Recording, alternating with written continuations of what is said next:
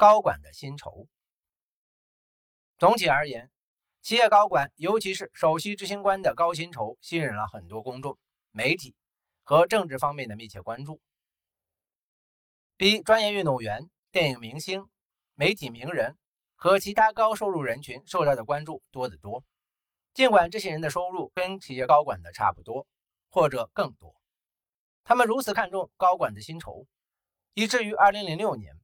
企业首席执行官因830万美元的平均薪酬。被列入标准普尔指数。虽然这个数字比大多数人的收入多出许多倍，但比起女子高尔夫球明星米歇尔·魏一千两百万美元，网球明星玛利亚·莎拉波娃两千六百万美元，棒球明星亚历克斯·罗德里格斯三千四百万美元，篮球明星科比·布莱恩特三千九百万美元，和高尔夫明星泰格·伍兹一点五亿美元。等人的收入，企业高管的收入还是不值一提的。即使是薪酬最高的企业首席执行官，每年的收入是七千一百七十万美元，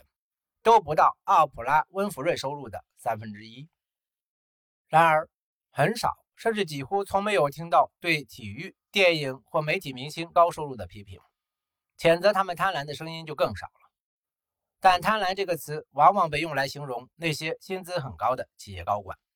这其实是没有道理的。如果你的收入取决于别人愿意给你支付的金额，那你可能是世界上最贪婪的人，而这根本不会让你加薪。任何对公司高管高薪酬的解释，都必须基于他们能够获得的这些待遇的原因，而不是因为他们希望自己的高工资。每个人都可以去渴望得到一切，但并不是所有人的欲望都能被满足。为何许多公司花费这么大力气去聘请高级管理人才？供给和需求可能是最简单直接的答案，而更完整的答案则是：公司管理者有高度专业的知识和丰富的经验，他们能够决定要聘请哪些人，给他们开多少薪水。公司的决策往往意味着让几十亿美元的资金经受风险。若雇一个人能将风险减少百分之十，并且可能为公司节省一亿美元。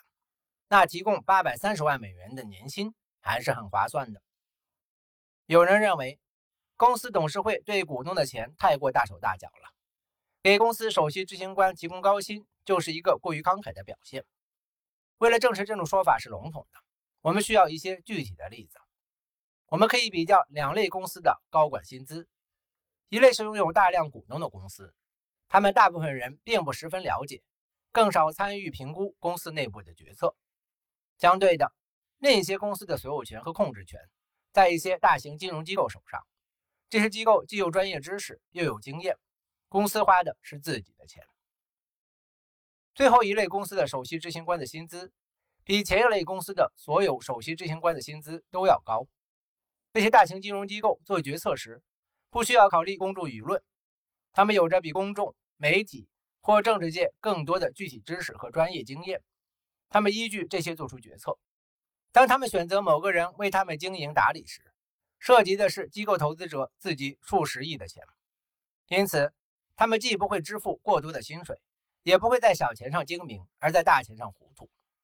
虽然各种积极分子已经主张股东应该在确定上市公司首席执行官的薪酬方面有更多的发言权，但投资于这些公司的共同基金却对此极力反对。同投资私人企业的金融机构一样，比起高管的薪资，这些金融机构更加关心这些高管能否经营好他们的投资，并使他们盈利。尽管许多外界人士对企业高管们的高额薪酬表示不解和难以接受，但 A 为 B 提供的服务，支付多少数额的报酬，不需要得到外界人士的理解。这些服务并不是提供给这些第三方观察者的。他们这些人大多数既没有专门的知识，也没有具体的经验来评估这些服务的价值，而且这些人更没有理由来反对企业管理者对这些服务价值的认定。华盛顿邮报出版公司的董事长曾经这样评估董事会成员巴菲特的建议：巴菲特先生向管理层提出的建议绝对价值数十亿美元。巴菲特先生是否从华盛顿邮报出版公司获得了数十亿美元的报酬，无从得知。但是，只要是数百万，就足够引起旁观者的怀疑和愤慨了。人们对企业薪酬产生愤怒情绪的原因并不明显。如果这些愤怒的原因是认为企业为员工对公司的贡献支付了过高的报酬，那么那些无所事事、只因继承就能获得数亿美元的人，就应该更加令人愤怒了。然而，他们却很少对继承财产的人有着对企业首席执行官那样的愤怒，更没有谴责。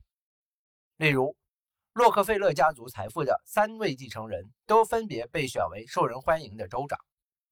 引起批评者对企业高管薪酬愤怒的原因，通常有以下两点：一、认为他们的高管薪酬是以牺牲消费者、股东或员工的利益为代价的；二、支付给业绩不佳的高管数百万美元的遣散费太多了。但是，就像被任何公司雇佣的任何人一样，无论身居何种职务，或高或低，企业首席执行官之所以被聘用。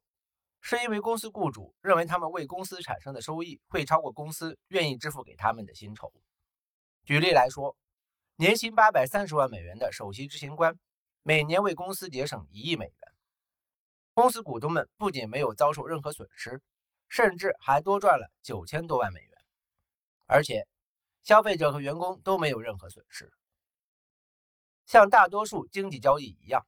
聘用企业首席执行官不是零和交易。而是为了互利共赢。如果有人认为为乔治 ·C· 斯科特在电影《巴顿将军》中扮演主角支付的片酬，给股东、电影观众以及其他技术含量不高的低收入的电影制作员工造成了损失，那么很明显可以看出为何零和观点是错误的。只有当我们确信，即使没有乔治·斯科特，《巴顿将军》仍然能有这么好的票房。那为他支付片酬，才算是给股东、观众以及制作人员造成了损失。很多人认为，首席高管的薪资是普通员工的好几倍，具体多少倍没有确定的数目，不同人口中的倍数也不同。但是，却没有人想弄清楚。但是，却没有人想弄清楚，乔治·斯科特的片酬究竟比其他诸如灯光师等普通工作人员的工资多多少？对于很多人来说，企业高管的薪酬中，最令人费解和恼火的是支付给那些因业绩不佳而遭到解雇的高管们的高额遣散费，所谓“黄金降落伞”。例如，据《华尔街日报》报道，2007年，美林证券公司首席执行官收到了超过1.6亿美元的退休金，《华尔街日报》称之为“对失败的高额回报”，因为在他的领导下。美雷证券公司在抵押贷款相关的交易中损失了七十九亿美元。人非圣贤，孰能无过？因此，无论是雇佣初级员工、技术不过关的员工，还是企业首席执行官，都面临着同样的问题。当首席执行官明显经营失败，且需要为此负责时，该做何选择？当某人做的决策会导致数百万甚至数十亿美元的损失时，速度可能是最重要的考虑因素，在既不会引起公司内部矛盾，又不会有诉讼之忧的前提下，尽快让这位首席执行官离职，可能是一个价值数百万美元的决定。相比七十九亿美元的损失，美林公司为离职的首席执行官开出一点六亿美元的退休费，是很明智的决定。这种情况并不罕见，一家更有钱的公司解雇高管时，涉及的金额可能更高。这都是不可避免的。如果大学里年纪大的教授跟不上他们领域的最新发展，学校也可能会为他们提供一个非常丰厚的提前退休计划，以便让那些掌握了最新研究进展的人取代他们的工作。同样的，很多已婚人士为了离婚支付了高额的离婚费，跟公司支付的遣散费相比，也许他们支付的金额占收入的比重更大。这种付出只是为了结束一段不良的关系。在这种或者是其他一些情况下，一段关系的结束和开始一样有价值，甚至是更有价值。跟最初的雇佣决定一样，股东、消费者和其他员工都没有因为支付给高管大额遣散费而遭受损失。如果让表现失败的执行官继续留在公司，对公司造成的损失可能更大。当决定解雇某个高管时，也不必后悔当初做出聘请他们的决定。时代在变，人也在变，因此许多年后，当初看起来非常合适的首席执行官，可能已经不太适合如今的情况了。从1905年到1931年期间，希尔维·艾弗里担任美国石膏公司的负责人。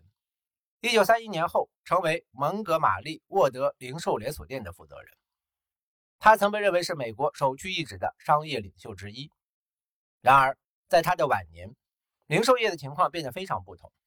有人抱怨他的领导能力，甚至公司内部都想极力摆脱他。当他最终离开时，蒙哥马利沃德公司的股价立即上涨。对于股东、消费者和员工来说，为了让他早点离开公司而给他支付足够的潜在费，可能是一件划算的事情。因为一家经营不善的公司会伤害所有人的利益。